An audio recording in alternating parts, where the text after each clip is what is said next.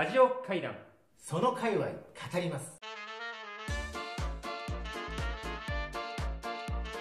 さて山さん。はいはい。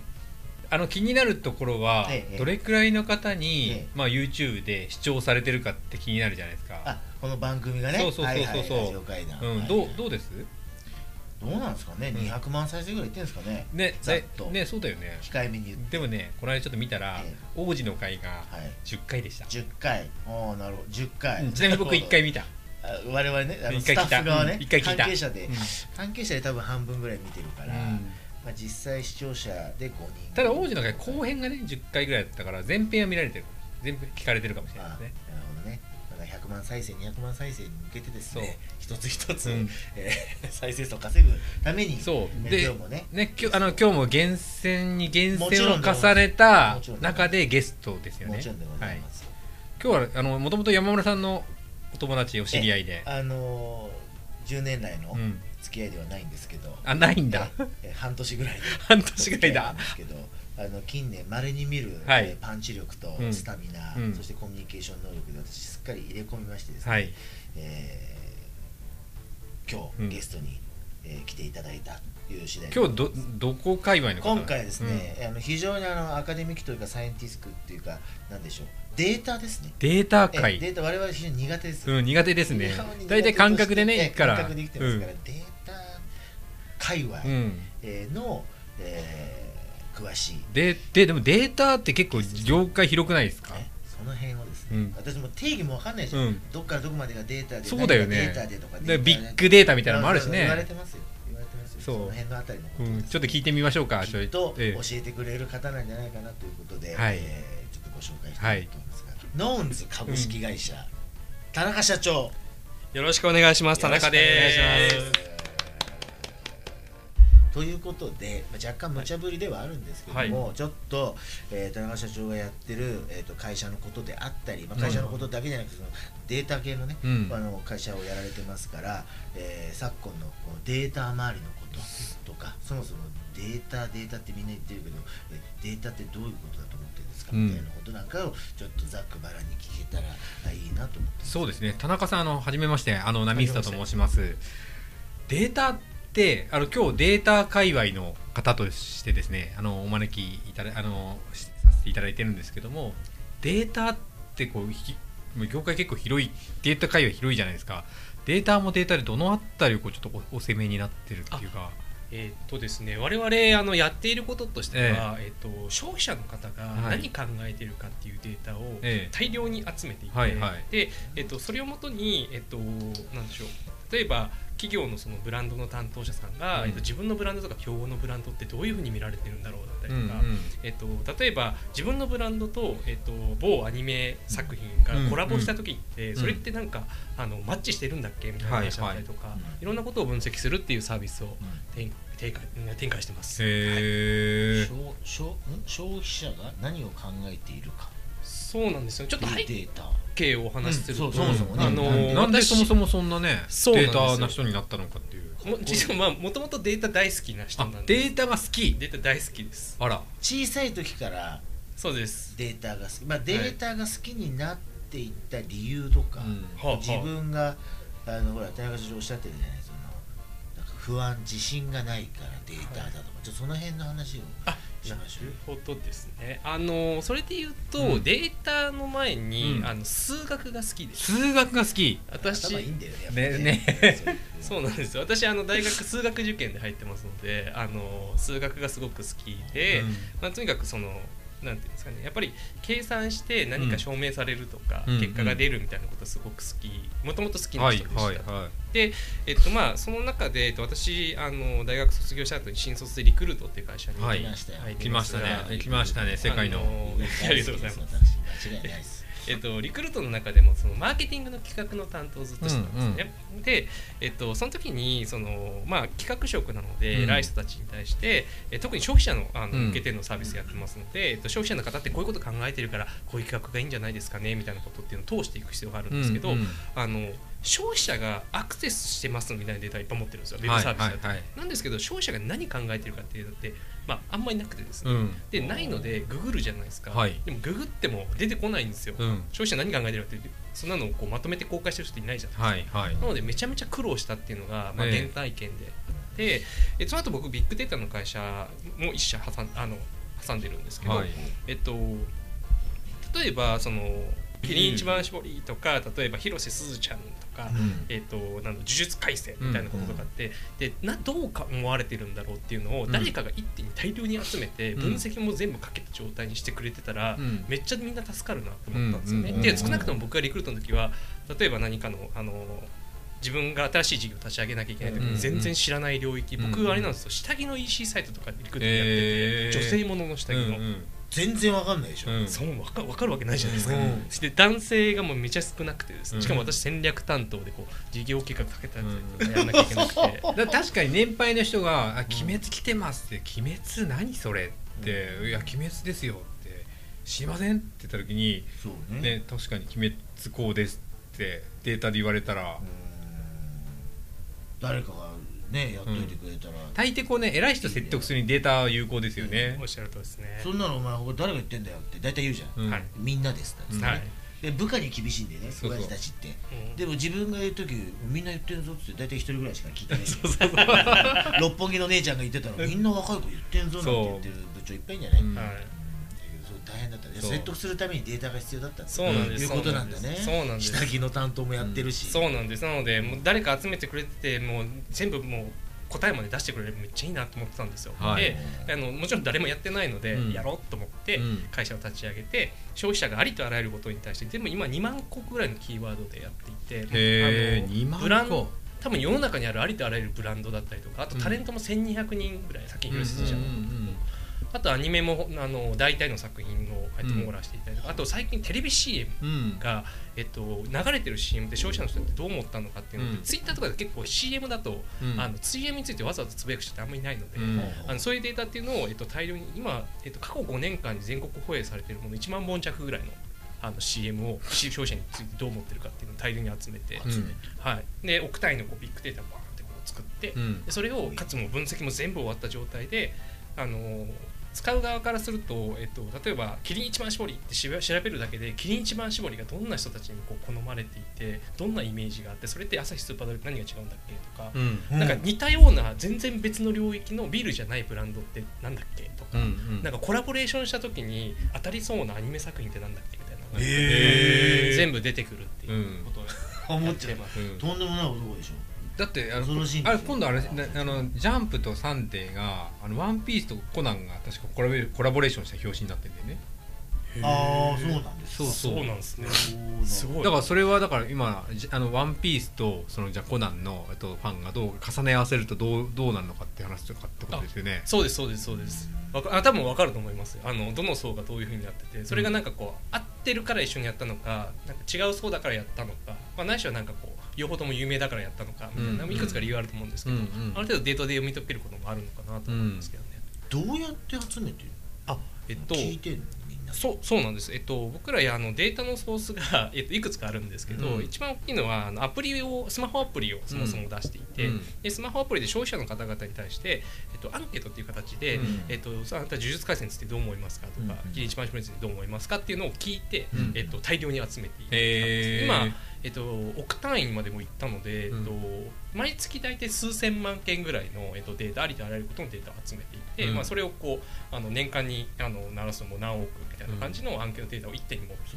いて、うん。アンケート回収してるってことそうですそうですすそうです。うん。でそれを、えっと、よくあるアンケートっていろんな会社がそれぞれやるじゃないですか、うんうん。そうじゃなくて僕らが主体的に僕らが億単位でアンケートを集めてるんですよ、うんうん。しかも頼まれてるわけじゃないじゃん。頼まれてるわけじゃないです。キリンとかアサヒから頼まれてんじゃなくて勝手に調べまく勝手にってんだよね。集めて勝手に集めてますはあへー。であとあの SNS のこうツイッターだったりとか、うんうん。そういうもののこうあのデータを例えばキリン一番搾りだったらキリン一番搾りにまつわることをつぶやいてるデータをボーンって全部抜いてきて、うん。それをテキストマイニングして、うん。キリン一番搾りにってつぶやいてる人ってなんかこうどんなこうなんですかねあの共起語って言うんですけど、うん。なんかこうどういうことと一緒につぶやかれてるのかうん。うん気分ってどうなんだっけみたいなのを解析したりとか、うん。もちろんそのツイッターのデータとアンケートのデータってくっつけられはしないんですけど、うん。べべあの別々でもこうあの例えばキリン一番搾りだとそのアンケートで聞いてみるといろんなことが分かってきますし、ツイッターで分析するだけでもいろんなことが分かってきて、だからキリン一番絞りって入れるだけで本当ありとあらゆる情報が入ってくるってことをやってたりします。へまあいろいろねその、うんまあ、僕みたいにこう人生感覚1000%できてるから、うん。ノーデータうん。なんですけど、うん。こうやって何億ってデータ集めてくると思わぬ発見とかもしくはその自分が、えー想定してた通りだなとやっぱりこうなんだみたいな、うんうん。そういう発見があるわけだよね、あそうですね。でもほらご商売をやってるノーンズ会社じゃない。はい、うんそれをおそうかって言って社長ばっかり納得してても会社にならないからそれを今後、まあ、使って何か確かにそれは売ったりとかね。それはどういうふうにビジネスにしていくか気になりますね。そうなんですよ、えっと、我々のサービスって、えっと、自分たち DaaS っていうふうに呼んでいて、うん。 Data as a Service の略なんですけれども、ダース？ダース。はい、サースダース？パースみたいなその感じですね。うん。データを、えっと、サービスとして提供するっていうのがあー。です。です。すごいからちょっと番組ね特製、えーステッ出ちゃう。カーをここで出しちゃいます。あダースやった。これはね一枚出ねましたけど。出ましたね。ちょっとねなかなか新鮮でダースですダースですかすよ。あんまり言ってる会社あの英語版のウィキペディアとか存在するんですけど日本語版のウィキペディア存在しないぐらい日本であんま言ってない、ですね。はい、僕らが僕らが積極的に広めていこうと。うんうん。へえっと、僕らのデータってあのさっきも言った通り僕らが主体で集めているので別に、えっと、誰が使ってもいいと思っていて、うんうん。えっと、例えば車のデータを大量に集めたとした時に、うんうん。トヨタさんが使おうがホンダさんが使おうがマツダさんが使おうが別に自由だと思ってるんですよね。うんで、えっとまあ、そういう意味で言うと、えっと、それを集めてビッグデータ処理をかけたりとかもうビジュアライズとかも全部あの分析の形で終わってるのでもううん。ウニウニ動くんです。うんうんえっと、その状態をまあある意味月額のお金を払っていただければ誰でも使える状態になってますっていうサービスをいろんな企業さんに提供していて、まあ、主に大企業さんがやっぱり利用してくださっているところですね。だから田中社長がまあ言うたら勝手に調べてる情報だから、えー、とトヨタがの人が契約して、えー、と日産がどう思われてるのかなっていうのも見れるしもちろんです。で逆もしかりだし、はいっていうことなんだよね。これはだから通あの広告代理店だったりマーケティングの担当だったりっていう人にとってみると、うん。勝手にやっといてくれてるから、うん。あと自社で情報を取ると、まあ、多少のバイアスもあるじゃないですかね。だからその辺がやっぱすごい有効だ確かにね。うん。そのデータ利用料というかあなんだ調査を見れる月額費用をいただくっていうのはそうですそうそれがちょっとそうなんですよ。それがあの非常にあのデータのシェアビジネスをやってるので非常にリーズナブルなんですよね。うんうんうんうんあの大体アンケートの調査って一発取ると大体こう1000人に対してあのデータを取りますってなってくると結構それ100万単位でお金かかったりするんですよ。うんなんですけど、えっと、僕らの場合勝手に集めたデータを分析も全部終わった状態でみんなが使えるので、まあ、ある意味そんなお金はいらなくて、うんうんあの月額で、えっと、何十万ぐらいのお金で、えっと、払っていただければ、うんえっと、全部使えますし、えっと、自分が例えば、えービールのこと調べたんだけどちょっとチューハイのことも調べてみたいなってまたこれで数百万かかるの普通じゃないですか、うん。でも僕らの場合は別に月額利用を払ってればチューハイのこと知りたかったらチューハイをで調べればチューハイのことがありとあらゆるのが出てくるので、そうか。はい、それ便利だね。あこう便利すぎて、ね。で初めてねおお話伺った時も、うん。お高いんでしょ?」って言って、うん。おい高そう。つもねうん。下り行ったら数十万単位だっつって。安すぎるんでしょって話になっちゃって、うん。でもいいんだってみんなで使ってもらえればいいんだってことだよね、うん。うん。うん。でも商売の源泉自体はそれだけじゃないでしょ？そのメニューとして他にもなんかでその月額で売るだけが商売の売り上げじゃないんあえっと、月額で売るっていうところはベースで皆さんから頂いいてるんですけど、うん。えっと、当然ながら、えっと、お客様によっては自社で大量にデータを持ってますって大企業さんってやっぱ多いんですよね、うん。例えば、うん。えっと、電力の使用状況1000万世帯のデータ持ってますとか、うん。なんですけどこれを、まあ、ある意味あの何かしら活用しなければ意味がないものなんですけど、うん。やっぱり僕らみたいなこうあのデータを完全にビッグデータでこう処理したりとか見せていったりとかなんならそれを売るっていうノウハウすらも持ってるので、うんうんそういうところをこうあの一緒に、えっとこう新規事業を立ち上げデータを使った新規事業を立ち上げたいから一緒にやんないかみたいな話だったりとかもしくはその、まあ、それこそ広告代理店さんとかが、えっと、自分たちは、えっと、このビジこのサービス使ってるんだけどさらに自分たちのお得意さんのことを見た時にこういうニーズがすごくあると。でこれを一緒にデータのぶあのビジネスとして立ち上げないかみたいな話だったりとか、そういう話すごくあって。でも確かにデータってどう最後それを編集するかっていうこととかが、うん。まあ、そのそこからどういうそのストーリーを導き出すかっていうところはいはいにセンスが問われるよね、うん。そういうことだよね、ねはい。まあ、クリエイティブにどう変えるかとかさ、うん。うん。映像に最後どう落とし込むかとかさそういうのって難しいよね。難しいよね。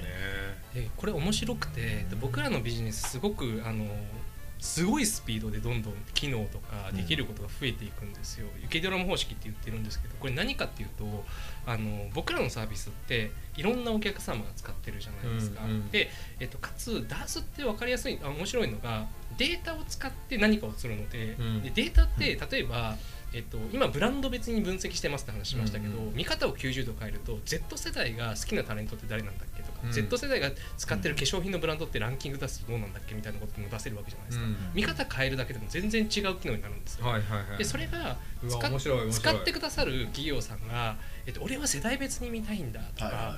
えっと、俺はなんかこう心理分析をしておいてこの心理クラスターの人たちが何してるのか知りたいとかいろんなことがあった時に、うん。それ一個一個解決していくとその機能すらも全員が使えるようになるので。なので例えばまあ100社お客様がいたとしたら、うん。1社こういうことしてほしいっつってそれを叶えると残りの99社は何も言ってないのに、うん。えっと、その1社が言ったものが実現されたものがみんな提供されるので、うん。あれ？みたいな。でそれがまあある意味100社分あったとしたら、うん。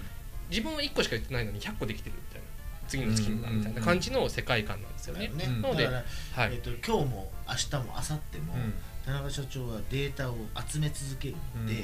えっとナミさんがえだいいんだよね。ちょっとこれ今思いつきでもいい。こういうの調べてもらえるって言ったら了解って言って数週間後にはその情報が集いまる。やさっきからビンビン思ってるのは、うん。例えば長崎県とか熊本県っていう人をもし擬人化しようとするんだったら、えっと、どうどういうキャラクターになるんだっけっていうビッグデータから解析するとどうも熊本県ってこういう美少女になりますとか、佐賀県ってどうもこうこういう女の子になりますみたいなこととかってきっと解析可能ですよね。あ可能だと思います。新しはい。そうそうそれに合わせてであのイラストレーター絵師がああじゃあ熊本県ちょっと,、えー、とそのそういう美少女だったら描いてみますっていうコラボレーションとかが生まれたりとか感じ。おっしゃる通り。であの、それ多分新しくデータさんで今のデータだけで多分実現あ新たに取らなはい、くても、組み立てるだけかなって感じなんですけど、あの例えば長崎県にお住まいされてる方っていうのをデータを持ってるので長崎県に住んでる方が全国の平均に比べて例えばその性格僕らってあのソシエダスっていうフレームワーク使ってるんですけど、うん。あのこのある人がし全員にぶ心理分析しててアプリ使ってる人に、でその人この人って例えばギャンブル好きギャンブル好きで浪費家なんだけど家族思いだよねみたいなことがうんうん。全員に売られてるんですよ、はいはい。全部で104個の、えっとパターンを組み合わせでこうあのやってるんですけど、うん。そうすると例えば長崎県に住んでる人ってこういう性格っぽいよねとおうかあと面白いのが、えっと、い一手にあ例えばビールの情報とかチューハイの情報とかも水の情報でも何で,、うんでも取ってるので例えば長崎県に住んでる人は何かの食品がめちゃめちゃ買いがちであるとか、うん。もうなんかあるじゃないよくうん。カレーの消費日のそうそうそう。なんとかってねそういう特徴も出てくるね。そうなんですよ。それがよく分かりやすいその統計的な国が出してるような情報だけじゃなくてなんかちょっとしたことも含めて、ん。なんか例えば旅行は、えっと、九州地方の中で行きがちとか。あうん。もしくは北海道にあえて行きがちとかっていうのもどれぐらいの特徴なのかっていうのをビッグデータ持ってると結構それすぐに分かったりするので、うんそういう情報をもとにこう絵を描いてもらうっていうのはありかもしれない。ですね。うんうんうんうん。面白い面白い。面白いね。ね面白い。やっぱ天才だな。